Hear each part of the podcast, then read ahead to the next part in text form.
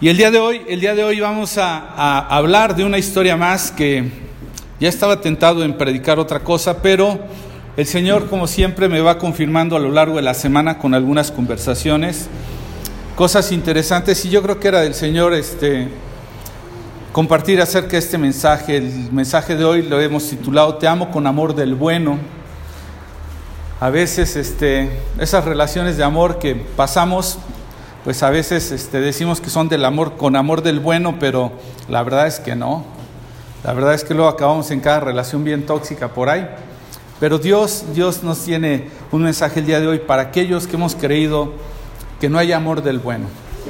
¿Sí? ¿Por qué? Porque con mucha frecuencia yo escucho a personas que optan por alejarse de Dios y de la comunión con su iglesia, con aquellos que le buscan, porque sin saberlo han adoptado la idea de que no pueden ser amados por Dios. Hay muchas formas, muchos orígenes por los cuales el sentimiento de no ser amado eh, puede surgir. Para algunos de nosotros tal vez inició cuando tuvimos unos padres que tal vez no nos modelaron un amor, ¿verdad? Eh, o cuando no recibimos un amor a través de alguna relación que llegamos a tener.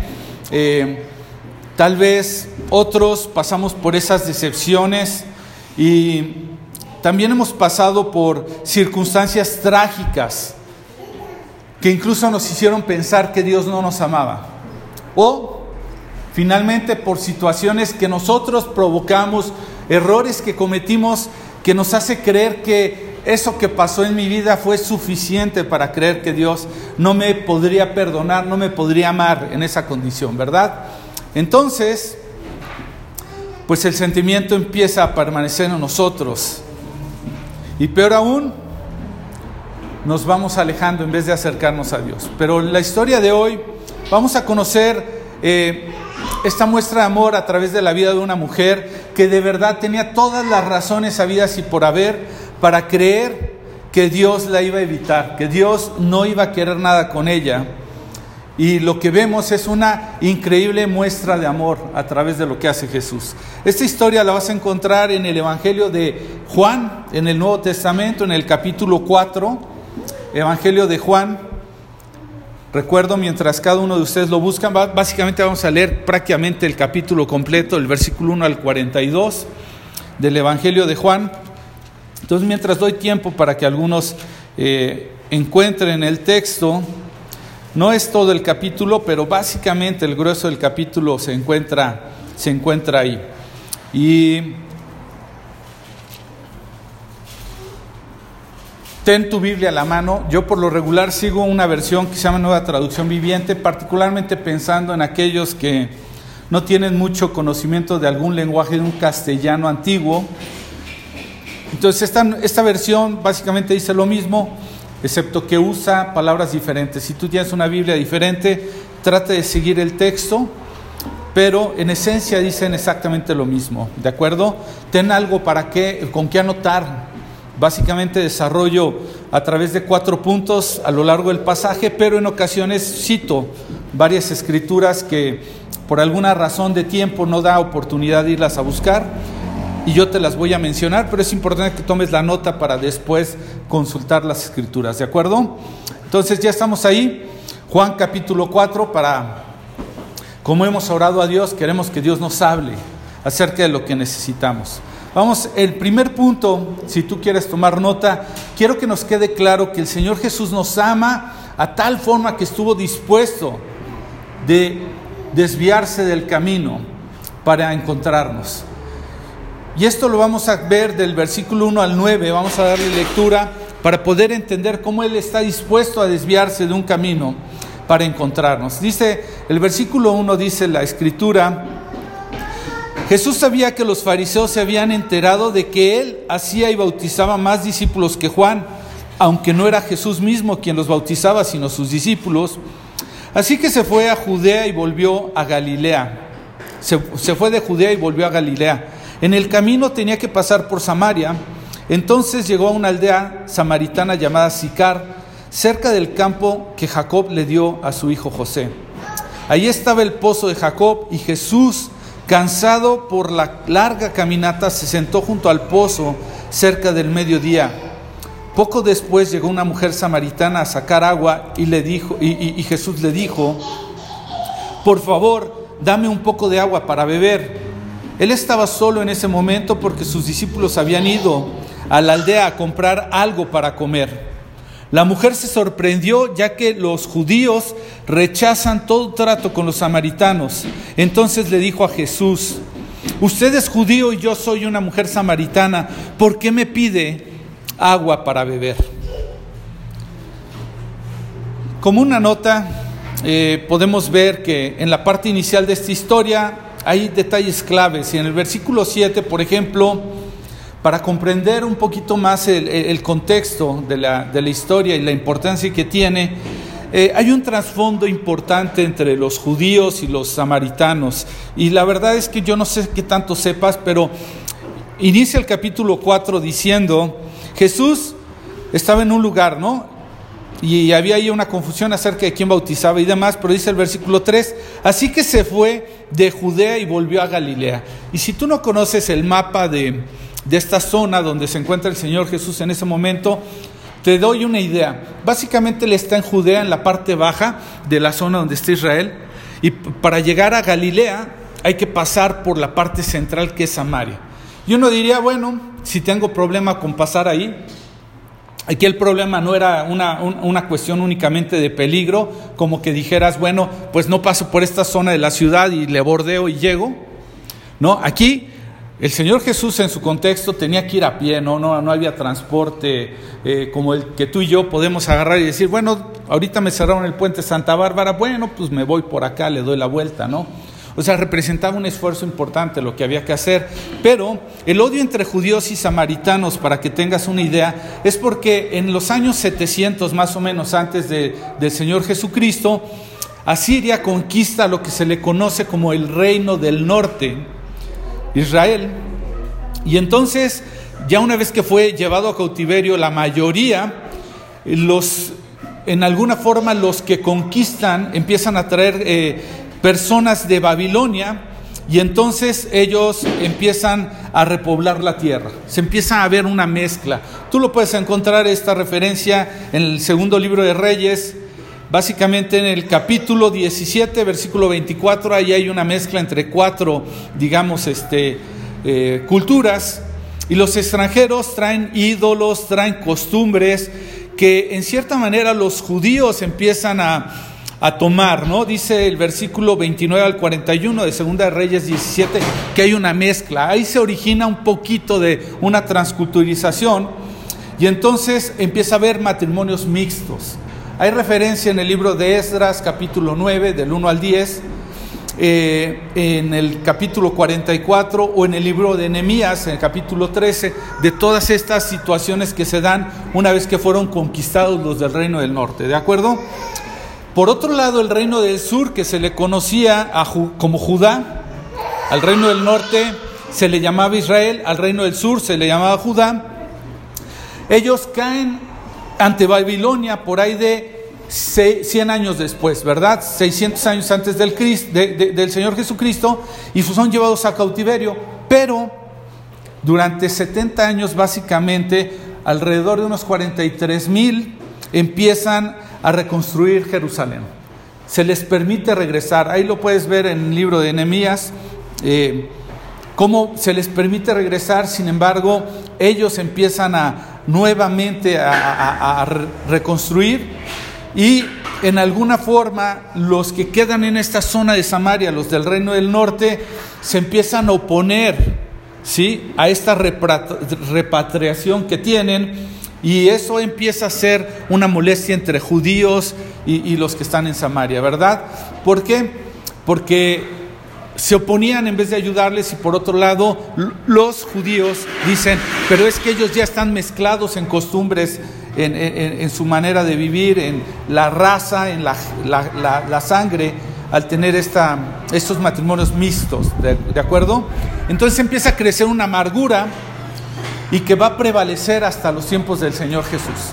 Ahí surge todo ese, ese contexto. Entonces no es cosa menor que el Señor decide atravesar de Judea hacia Galilea, pasando por Samaria. Y esto es lo que estamos viendo aquí. ¿De acuerdo? Había este odio tan arraigado entre judíos y samaritanos y eh, por lo regular los judíos se evitaban, muchos daban una vuelta para librar la parte de Samaria, ¿verdad? Entonces lo que encontramos aquí es que el Señor Jesús rebasa varias líneas en ese momento. Cuando Él decide pasar por Samaria, empieza a rebasar una línea que vamos a llamarle de, de racismo, ¿sí?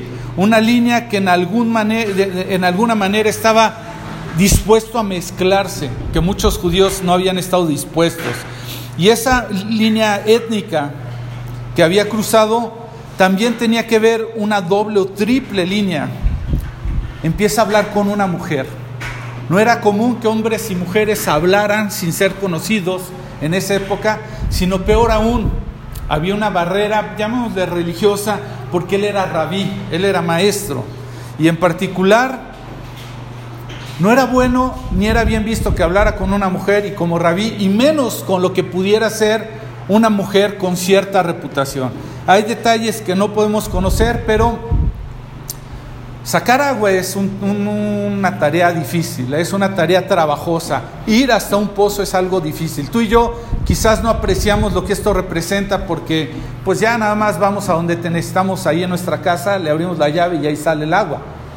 Pero ir a cargar baldes de agua hasta cierto lugar, aquí dice en algunas versiones a la hora sexta, en algunas se nos traduce a lo que equivaldría a nuestro tiempo, pero es algo así como que a las 12 del día. Más o menos ya nos pasamos, pero decía uno de mis hermanos cuando llegamos que si me ayudaba en algo, yo lo comisioné por algo y yo creo que volteó a ver la hora y dijo, no hombre, pues hace un montón de calor. Digo, si me suelta el carro, pues con gusto voy, ¿no? Pero a lo mejor la pensó y dijo, no hombre, de aquí a que consigo estos chilaquiles que me piden y con el rayo del sol. No, pero quiero, quiero que, que, lo tomes en serio. O sea, la mujer no era casualidad que estaba saliendo esa hora. Si tú quieres, podemos entrar en terreno de la especulación, pero se cree para aquellos que estudian un poquito más a profundidad las costumbres y el contexto histórico, se habla de que esta mujer pudiera haber tenido problemas para ir a este lugar dado que era un lugar público, el pozo era un lugar público. Estaba solo, estaba solitario porque esa hora era muy difícil hacer esta labor, este trabajo. Entonces esto implicaba que una mujer tuviera que ir por alguna razón a una hora que no estuvieran los demás. Después podemos conocer detalles y los vamos a ver. Básicamente había tenido cinco matrimonios. En una cultura como, como la de esos tiempos era muy difícil poder ver. Hoy día, quizás la verdad ya no nos sorprende que dice, te presento y ya no sabe si es su cuarto esposo, su quinto, cuál es. Quizás hasta ya no lo vemos mal, pero en esa época era realmente un estigma tremendo. Cuando yo crecí, yo crecí como, como hijo de padres divorciados y de verdad era una, pero una etiqueta horrible. Tú ibas a la escuela y los amiguitos te evitaban porque por alguna razón sus papás les decían, no te juntes con, con, con Luisito, porque pues ya ves que sus padres son divorciados, ve tú a saber qué pasó ahí y qué costumbres raras tenga, ¿no? El tema es que esta mujer estaba eh, yendo con esta reputación, entonces el Señor Jesús está dispuesto a rebasar todas esas líneas. La de la etnia, ¿sí? Era samaritana, era mujer. No solamente era mujer, sino que él era rabí. Y no solamente era mujer y rabí, sino que era una mujer que se dudaba de su reputación. Entonces, quizás cruza una cuarta línea, ¿sí? Y una línea que tenía que ver con que le pide ayuda. Ajá. Y el contacto como rabí con una mujer impura era suficiente para que él quedara condicionado a poder seguir haciendo su ministerio. ¿sí? Si él tenía contacto con aquel envase que ella llevaba, era suficiente. Sin embargo, el Señor Jesús no tuvo problema con eso. Y el primer paso que el Señor Jesús hizo para salir de su camino y venir a nuestro encuentro fue cuando Juan, el Evangelio de Juan en el capítulo 1, versículo 14 dice, y entonces el verbo se hizo carne, es decir, la palabra se hizo carne, aquello que nada más escuchaban, que Dios decía no tenía forma, se hizo hombre, aquel Dios que anhelaban tener un encuentro uno a uno los seres humanos en esa época, se hizo carne y vivió entre nosotros. Y estaba lleno de amor inagotable y de fidelidad. Y hemos visto su gloria, la gloria del unigénito del Padre. Dios saliendo de donde está para venir al encuentro, rebasando todos los límites para venir al encuentro. El último de los pasos que demuestran su amor al salir de su camino fue cuando Él fue a la cruz. Dice Juan en el capítulo 15, versículo 13, no hay un amor más grande que el que dar la vida por sus amigos. Él pudo haber seguido su vida, sin embargo estuvo dispuesto a desviarla con tal de ir a pagar por lo que tú y yo debimos de haber pagado. Y Filipenses en el capítulo 2, 6 al 8, lo está resumiendo de esta manera y dice, aunque era Dios, no consideró que el ser igual a Dios fuera algo a lo cual aferrarse. En cambio, renunció a sus privilegios divinos, adoptó la humilde posición de un esclavo y nació como un ser humano. Cuando apareció en forma de hombre, se humilló a sí mismo en obediencia a Dios y murió en una cruz como morían los criminales. Él desvió cualquier camino con tal de que tú y yo pudiéramos disfrutar del tener un encuentro, del conocerlo y del saber que venía para salvarnos. Y en la semana pasada, eh, o en esta semana que termina, el jueves que estábamos en el tiempo de oración, uno de mis hermanos decía, cuando preguntamos, tenemos un momento en donde preguntamos, ¿qué es lo que Dios te habló en la semana? Y él estaba como que con su cabeza, eh, le había explotado la cabeza de pensar cómo ese Dios creador de todo, se hizo tan poco haciéndose igual a los hombres. O sea, rebasa todo, todo entendimiento de verdad. Como aquel creador de, de, cualquier cosa que te puedas imaginar hasta donde lo dimensiones, o lo más profundo o hasta lo más pequeño. O sea, de repente me gusta un, por ahí andaba circulando un videíto en internet, no sé en qué forma, que proyectaba partía de una imagen y decía, bueno, ahora vamos a expanderla tanto y tanto y tanto. Y se iba haciendo grande como si fuera desde, vista esa desde, no sé, desde las galaxias. Y entonces iba proyectando a cierta distancia. Y uno se iba dando cuenta que esa casa que nosotros veíamos de cierto tamaño, bueno, ya no tenía ni lugar entre galaxias. Y luego hacían el regreso de la imagen a la, a la posición original y de pronto empezaban a explorar ahora hacia adentro hasta que llegaban al tamaño de, mm, no sé qué micras de átomo, veto a saber qué unidades de medida en la, en la ciencia utilizan. Y uno dice, wow, el creador de lo más pequeño, lo más grande que podemos imaginar, se hizo igual a nosotros como hombre.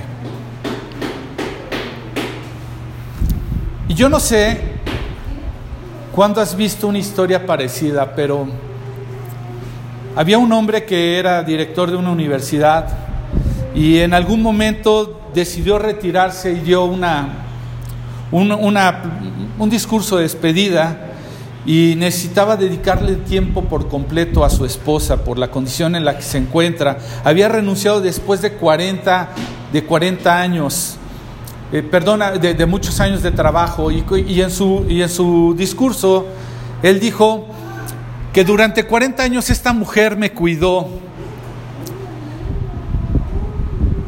Y el menor de los pasos que yo puedo dar por amor es ahora dedicar el resto de nuestras vidas para cuidarla. Y entonces, eso habla de un compromiso de amor, de cuando uno está dispuesto a dejar muchas cosas de lado y cuando uno trata de entender correctamente todo lo que Dios, como dice Filipenses, sabiendo que en su condición de, de, Dios, ¿no? Aunque era Dios, no consideró ser igual a Dios como algo a que aferrarse sino que renunció adoptando la humilde posición de esclavo. O sea, yo no sé si alguna vez hiciste algo así loco por amor, pero esto es no tiene comparación. Y de la misma manera que este hombre dejó su vida para cuidar a su esposa, es la misma forma que el Señor Jesús tomó un camino diferente para encontrarse intencionalmente contigo y conmigo como lo hizo con esa mujer samaritana que se sentía no amada. Él salió del cielo y entró al mundo en un traje como el que tú y yo tenemos, para demostrar el grado de amor por nosotros. Cuando nosotros pensamos en esto con una mejor dimensión podemos comprender Juan 3:16 que dice, de tal manera amó Dios al mundo, de tal manera. Dice el salmista, que es el hombre para que te acuerdes de él? Es increíble. Y tenemos que entender todo lo que Dios ha hecho. Si, si a ti todo esto todavía no te conmueve de pensar que nada de lo que has hecho, de nada lo que ha pasado es suficiente, Dios se entregó por completo para que tú le conocieras, para que yo le conociera. Entonces esto nos lleva al segundo punto. ¿sí? No solamente desvió con tal de pasar a nuestro encuentro, sino que nos ama tanto que aún conociendo nuestros fracasos, conociendo nuestra historia, decidió regalarnos vida eterna. La vida eterna no es un premio para aquellos que se portaron bien. La vida eterna habla más del que la da que de que, que la recibe. Dice el versículo 10 al 19, estamos en Juan capítulo 4, versículo 10 al 19 dice, Jesús contestó, si tan solo supieras el regalo que Dios tiene para ti y con quién estás hablando, tú me pedirías a mí y yo te daría agua viva. Pero Señor, usted no tiene ni una soga ni un balde, le dijo ella. Y este pozo es muy profundo. ¿De dónde va a sacar esa agua viva? Además, ¿se cree usted superior a nuestro antepasado Jacob, quien nos dio este pozo? ¿Cómo puede usted ofrecer mejor agua que la que disfrutaron él, sus hijos y sus animales? Jesús contestó, cualquiera que beba de esta agua pronto volverá a tener sed, pero todos los que beban del agua que yo doy no tendrán sed jamás. Esa agua se convierte en un manantial que brota de frescura dentro de ellos y les da vida eterna. Por favor, Señor, le dijo la mujer, dé, deme de esa agua Así nunca más volveré a tener sed y no tendré que venir hasta aquí para sacar el agua. Jesús le dijo, ve y trae a tu esposo. No tengo esposo, le respondió la mujer. Es cierto, dijo Jesús. No tienes esposo porque has tenido cinco esposos y ni siquiera estás casada con el, con el hombre con el que ahora vives. Ciertamente dijiste verdad. Señor, dijo la mujer, seguro que usted es profeta.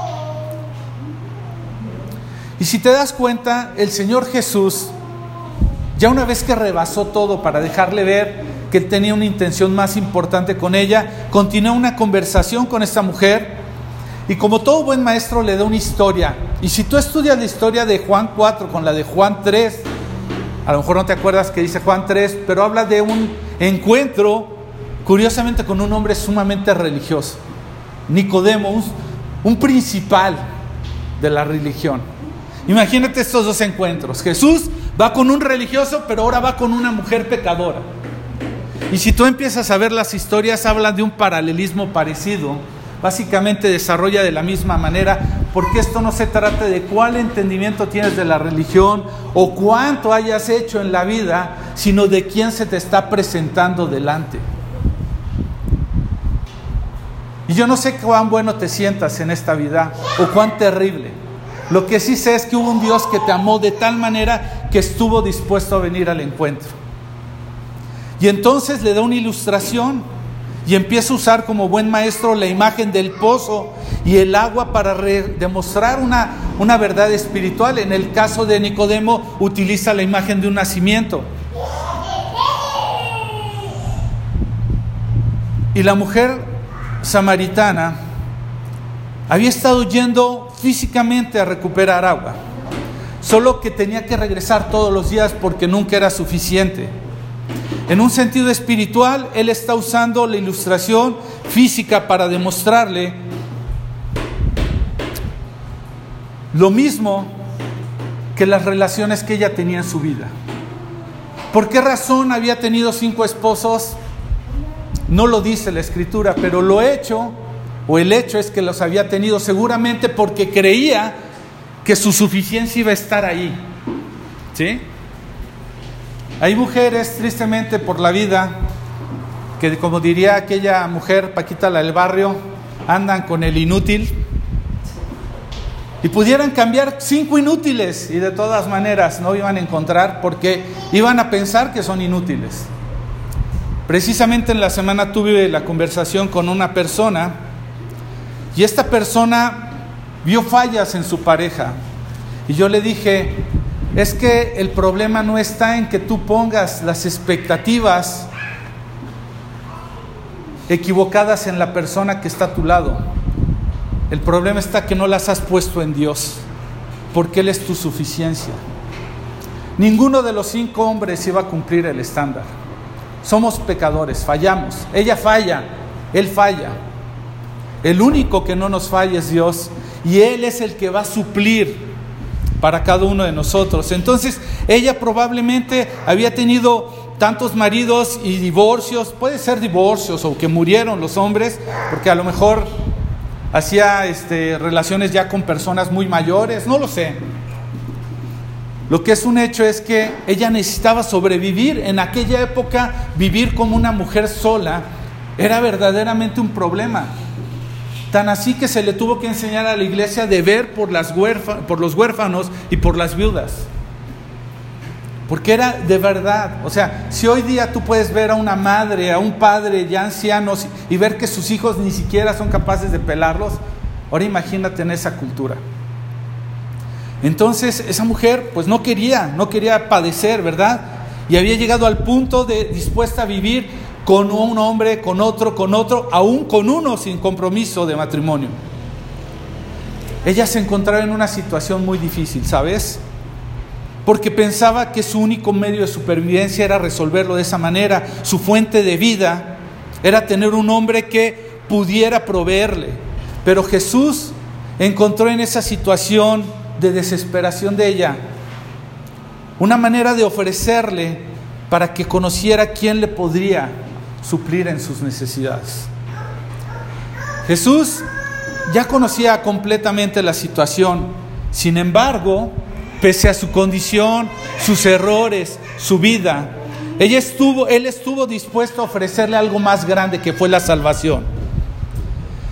Y el agua en esta metáfora, para que tú tengas una idea, es que el agua normalmente era utilizada en el Antiguo Testamento para satisfacer las necesidades espirituales. ¿Sí? En la semana, como te digo, en el tiempo de oración, curiosamente Dios me habló a través de un versículo que mi hija leía en un salmo que dice, como el siervo brama por las aguas, así clama mi alma, Señor. Hay una necesidad en ti y en mí, que en la medida en la que podamos reconocerlo nos daremos cuenta que esa necesidad no va a ser saciada a menos de que vayamos a la fuente correcta. Esto lo vas a encontrar en el Salmo 42.1, como el siervo brama por las corrientes de las aguas, así clama, oh Dios mío, alma mía. Y por ejemplo, perdón, en, eh, otra referencia en el Salmo 23, 2 dice, junto a aguas de reposo nos pastoreará. El lugar a donde realmente vamos a encontrar reposo va a ser estar junto a estas aguas.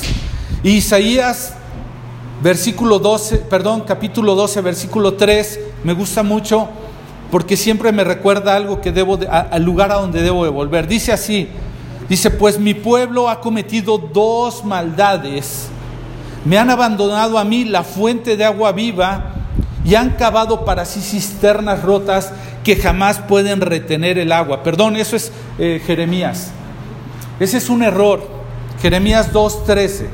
¿Sí? Hemos reemplazado a Dios por encontrar lugares a donde hemos querido retener agua y son cisternas rotas. Pero te decía Isaías 12:3, dice, sacaréis con gozo agua, agua de las fuentes de la salud o de la salvación. A donde voy es, al paso este es un tip, si te sientes sediento, sientes que te está faltando, Empieza a compartir la salvación con alguien. Cuando empieces a ver cómo viene a vida, te vas a volver a saciar y vas a decir, wow, wow, eso era lo que me hacía falta, empezar a tener vida. Cuando te empieces a secar, empieza a volver a la fuente para que saques agua con gozo de esa fuente de salvación.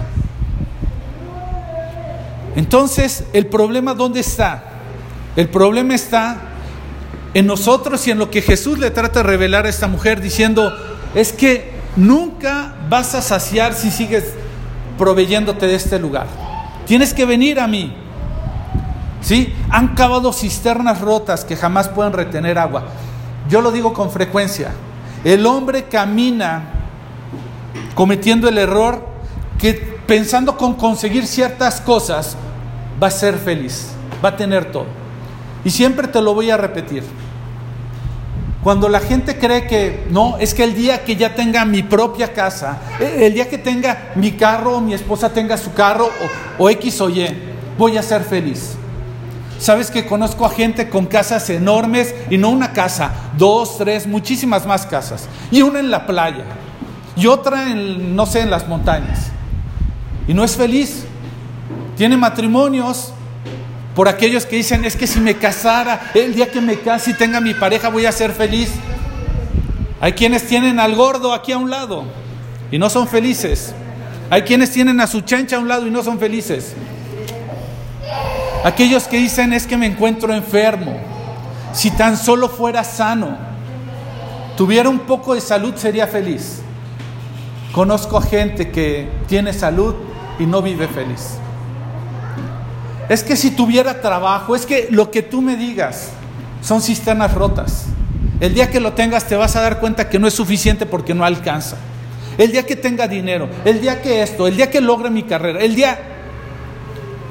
Ninguna de esas cosas te va a poder saciar. La pregunta para ti, para mí es, ¿cuándo lo vamos a entender? ¿Cuándo lo vamos a entender? Porque creer esto nos lleva a cometer muchos errores.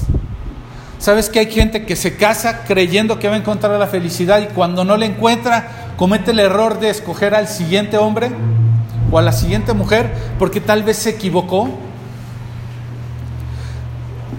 ¿Sabes que hay personas que con tal de lograr lo que se habían propuesto, el tener una casa o un determinado vehículo, cometen errores y decisiones que los lleva a arrepentirse toda su vida. Decir, ahora me tengo que esconder, o ahora qué tengo que hacer, cómo recupero lo que perdí. Me afané tanto en el trabajo, viajé por todos lados, que ahora que tengo todo perdí a mi familia. Cometemos errores en busca de esa aparente saciedad. Pero aquí el secreto, la clave está en la palabra arrepentimiento. Arrepentimiento es volverse a Dios y a ese amor de lo que verdaderamente hace la diferencia. Créeme lo que no hay cosa tan grande en tu vida por la cual Dios no pueda recibirte a ti. No importa qué tantos errores hayas cometido. La clave, como te lo digo, es arrepentimiento, arrepentimiento genuino. Porque sabes una cosa, lo único que vas a encontrar cuando te arrepientas, cuando te vuelvas a Dios, es a un amante de monedas perdidas, un amante de ovejas perdidas, un amante de hijos pródigos. Estas historias ¿sabes una cosa? No se centran en la moneda, no se centran en la oveja, no se centran en el hijo pródigo, sino se centran en aquel que da todo para ir a buscarlos. Entonces no importa qué hayas hecho, no importa aún qué vas a hacer. Diría este hermano, he tratado de darle muchos motivos a Dios para que me deje de amar y no he logrado convencerlo. Ninguno ha sido lo suficientemente bueno para, para convencerlo. Él fue el que nos buscó. Él fue el que nos amó primero, dice la Escritura. Romanos capítulo 5, versículo 8 dice, pero Dios mostró el gran amor que nos tiene al enviar a Cristo a morir por nosotros cuando todavía éramos pecadores. Es decir, pecador es alguien que está desviado a la voluntad de Dios. No va en dirección de Dios. Y él sabiendo que no íbamos en dirección de Dios, desvió su camino para venir al encuentro y dijo, hey, te amo con amor del bueno. Te amo. La primera carta de Pedro en el capítulo 2, versículo 24 dice, Él mismo cargó nuestros pecados. Es decir, viene a tu encuentro, se da cuenta que eres pecador y decide cargar tus pecados.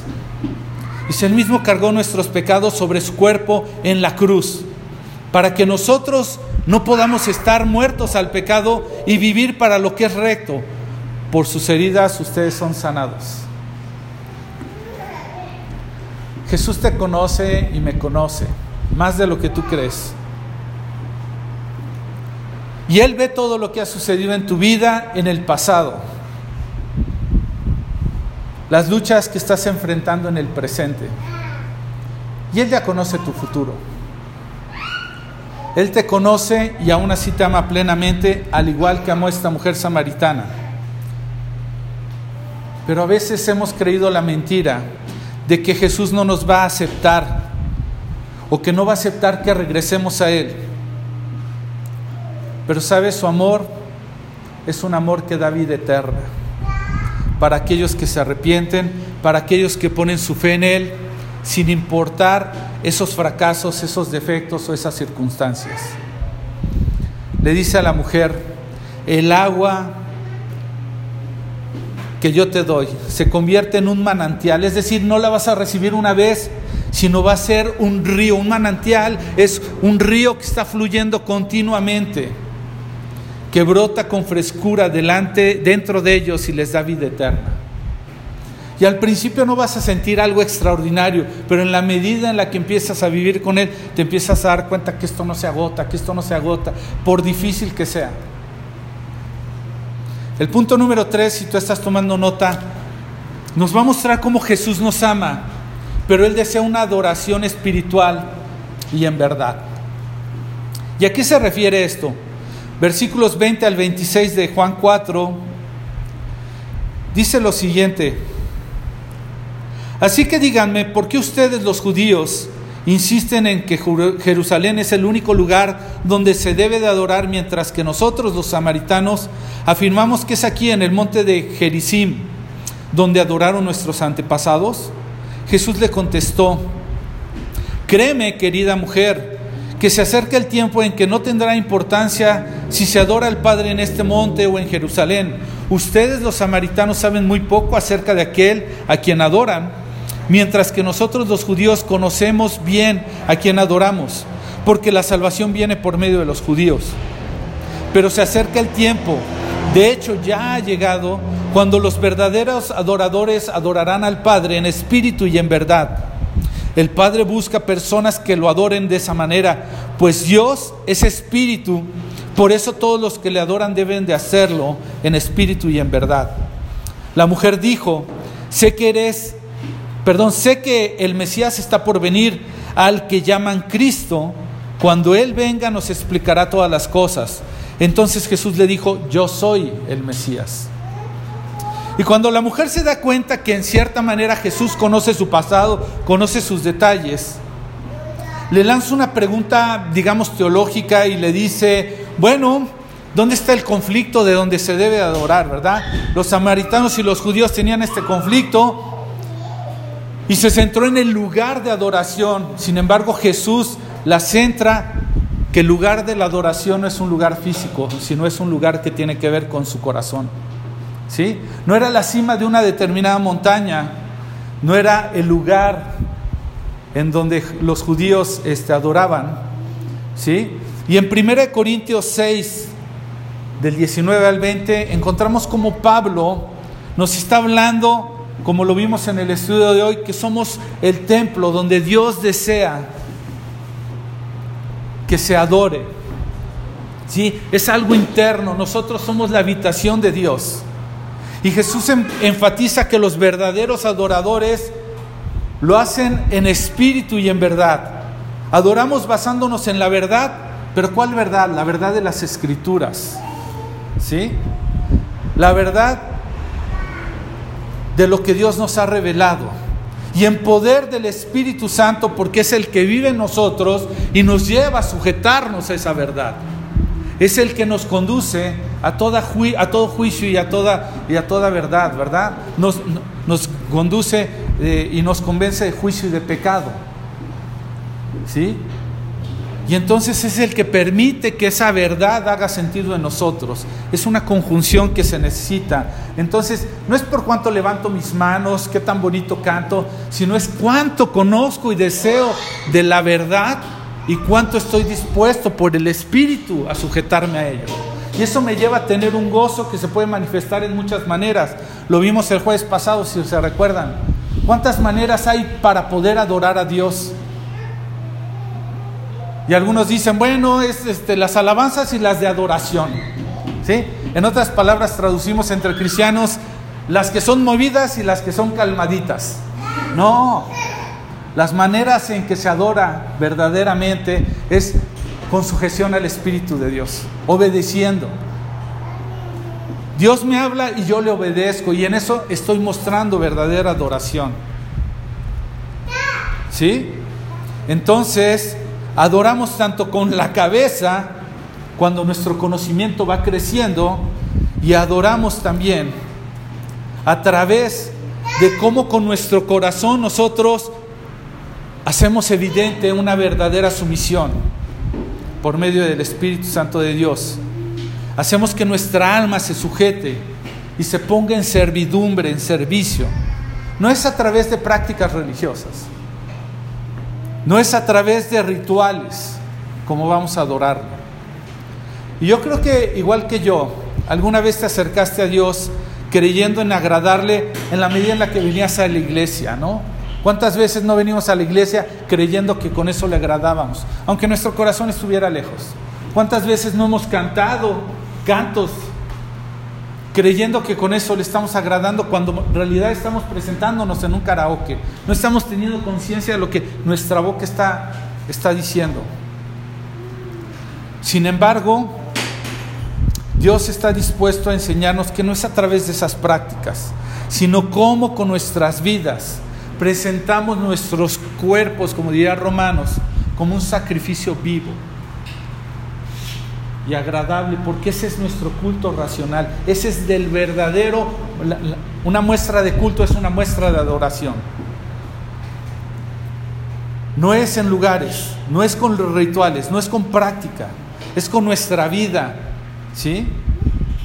Y entonces cuando entendemos eso, nuestra percepción cambia. Ahora cantamos como producto de ello, venimos como producto de ello, le buscamos como producto de ello. La mujer tenía de alguna forma Jesús de frente, que era Dios, ¿estás de acuerdo? Pero cuando Él le mostró que conocía su pasado, pero que le quería ofrecer la vida eterna, su primera respuesta, ya sabes, fue discutir una cuestión teológica. Inmediatamente es lo que hacemos muchos, creyendo resguardarnos en lo que es una práctica religiosa.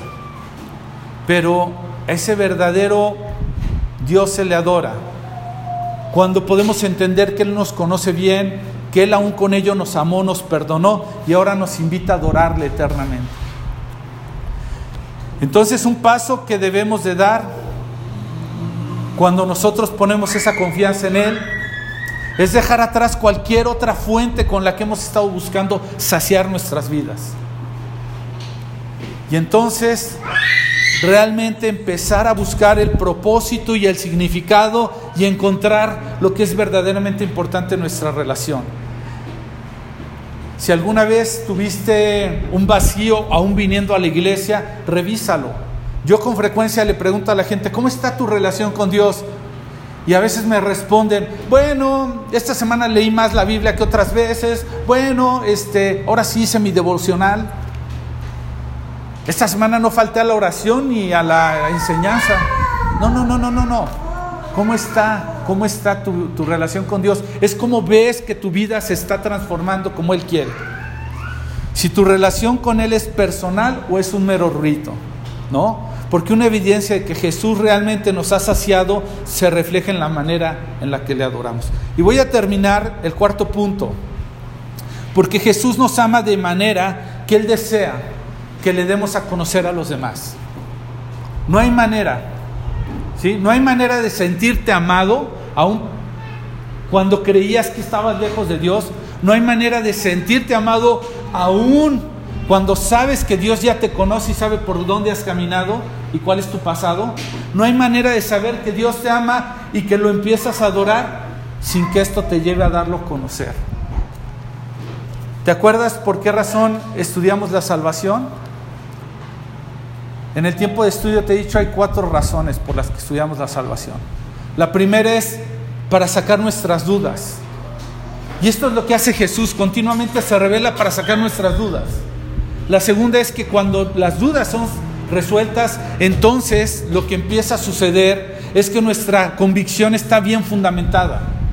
Y cuando estamos seguros de lo que creemos y por qué lo creemos, entonces empezamos a valorar nuestra salvación. Y cuando uno lo valora y lo aprecia, no se puede quedar con ello y lo comparte, lo da a conocer. Entonces Jesús desea que lo demos a conocer. Y esta es una porción un poquito más larga, 27 al 42 dice, justo en ese momento volvieron sus discípulos, se sorprendieron a ver que Jesús hablaba con una mujer, pero ninguno se atrevió a preguntarle. ¿Te das cuenta? Le salió ahí el religioso que llevan dentro, así como diciendo, ¿y ahora cómo estás con esta mujer y además pecadora, verdad? Sin embargo, ninguno se atrevió a preguntarle, dice, ¿qué quieres de ella? ¿O por qué le hablas? Y fíjate el versículo 28 dice, la mujer dejó su cántaro junto al pozo y se volvió corriendo a la aldea mientras les decía a todos, vengan a ver al hombre que me dijo todo lo que he hecho en mi vida, ¿no será este el Mesías? Así que la gente de la aldea salió para verlo. Mientras tanto los discípulos le insistían a Jesús, rabí, come algo. Jesús les respondió, yo tengo una clase de alimento que ustedes no conocen. ¿Le habrá traído alguien de comer mientras nosotros no estábamos? Se preguntaban los discípulos unos a otros.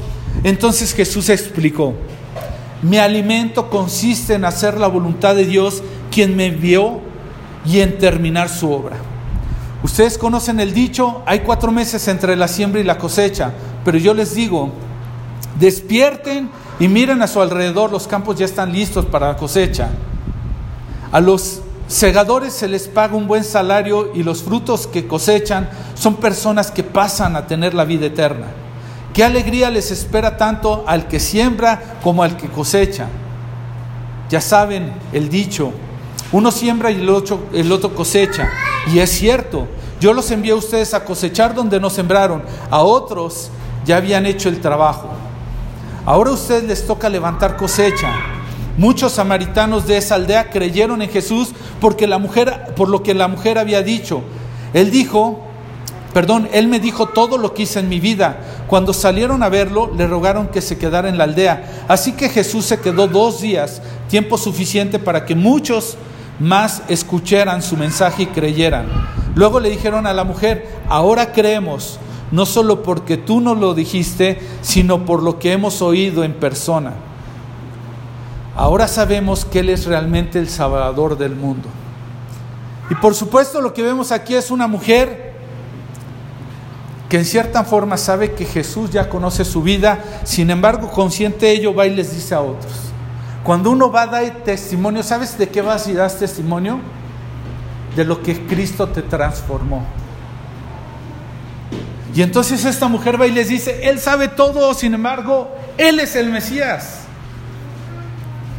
Jesús de paso aprovecha para enseñarle incluso a sus discípulos de qué manera es como uno debe de trabajar. En el versículo 36 le está diciendo, personas que pasan a tener vida eterna. Es por lo que hay que trabajar. Tú y yo no estamos para hacernos ricos ni para cumplir todas esas cosas que creemos construir como cisternas. No te van a saciar. Pero en la medida que trabajes para que personas pasen a vida eterna, vas a ver les dice, qué alegría es, le espera tanto al que siembra como al que cosecha. Ya saben el dicho, uno siembra, el otro cosecha. Pero les está diciendo, arriba, perdón, el 36, a los segadores se les paga un buen salario y los frutos que cosechan. O sea, hay una buena recompensa en ello. ¿Sí? En el versículo 38 les dice, ahora a ustedes les toca levantar cosecha. Y Jesús no va a perder el tiempo en Samaria. Tanto se le revela a la mujer con lo que necesita y le muestra lo que tiene que hacer, como también aprovecha para enfatizar con sus discípulos. ¿Sí? de cuál es el llamado. Y entonces, ¿qué vemos aquí? Una intervención divina. Jesús llegando a donde nadie llegaría.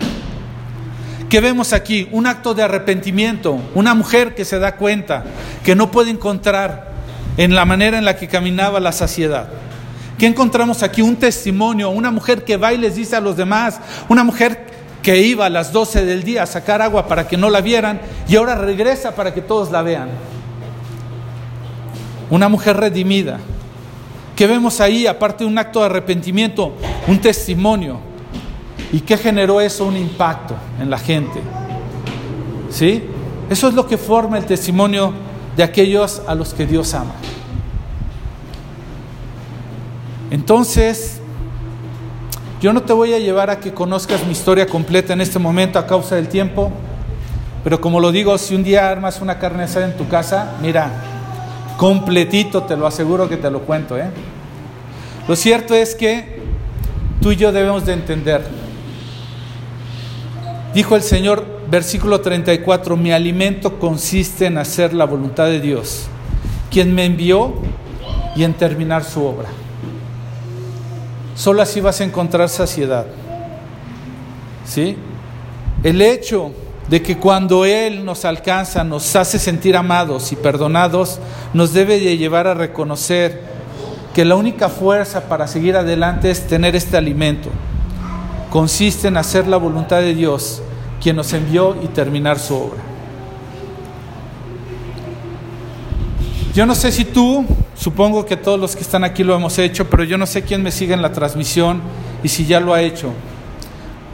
Pero si tú estás sintiendo un encuentro con aquel que ha venido hasta tu vida para decirte yo te amo, yo me vine hasta este momento de tu vida para darme a conocer, vine hasta este momento de tu vida para decirte que no me importa cómo la has caminado, vine hasta este momento de tu vida para enseñarte que estoy esperando que me adores en espíritu y en verdad. Y vine hasta este momento de tu vida para que me des a conocer. Si tú no lo has reconocido como ese Señor de tu vida, yo quiero que ores conmigo. Y para aquellos, como lo digo en el estudio, que alguna vez han dudado si ya lo hicieron, si lo hicieron bien, si no lo hicieron bien, si les faltó una palabra, yo te quiero invitar, nada te quita que puedas ratificar delante de Dios. No quiere decir que con esto no hayas sido salvo anteriormente. Lo que significa es que nada te quita reconocerlo las veces que sean necesarias como tu Señor.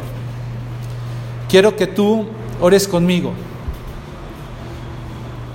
Si sientes en tu corazón, digas algo así como estas palabras.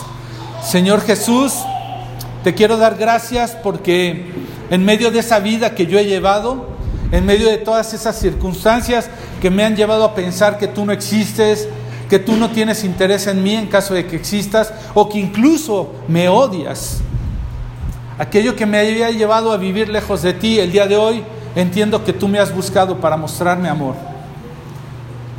Te pido perdón por todas aquellas cosas que en una manera yo he caminado lejos de ti. En esta en esta tarde quiero reconocerte como el Señor de mi vida, como aquel que ha venido aquí para darme vida eterna, que ha venido aquí para enderezar mi camino, para corregirlo, para salvarme, para pagar por todo lo que yo hice, tomar mi lugar. Y te reconozco como ese Salvador de mi vida y te reconozco como el Señor de mi vida, como el que la va a dirigir, como el que la va a conducir a buen puerto. Me pongo en tus manos y pido que sea tu presencia en mí, tu Espíritu Santo en mí, para llevarme a esa vida que te agrada, para que me ayude a obedecer aquello que tú has mandado, para que yo pueda vivir una vida eterna contigo. Te doy gracias en esta mañana. Creo que soy un hijo tuyo. Te reconozco como el Señor y como el Salvador de mi vida. Y como aquel con quien podré estar por toda la eternidad. Gracias Señor. Ahora te pido, Padre, como un hijo tuyo, que tú me des lo necesario para poder llevar el mismo mensaje a otros que lo necesitan, a otros que no te conocen, a otros que puedan saber lo que yo en esta mañana he podido conocer y escuchar. Te doy gracias, Señor.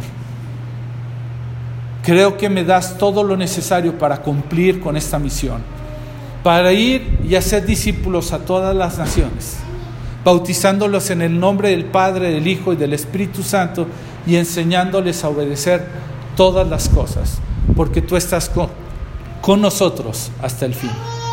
Te doy gracias, Señor, en el nombre de Jesús.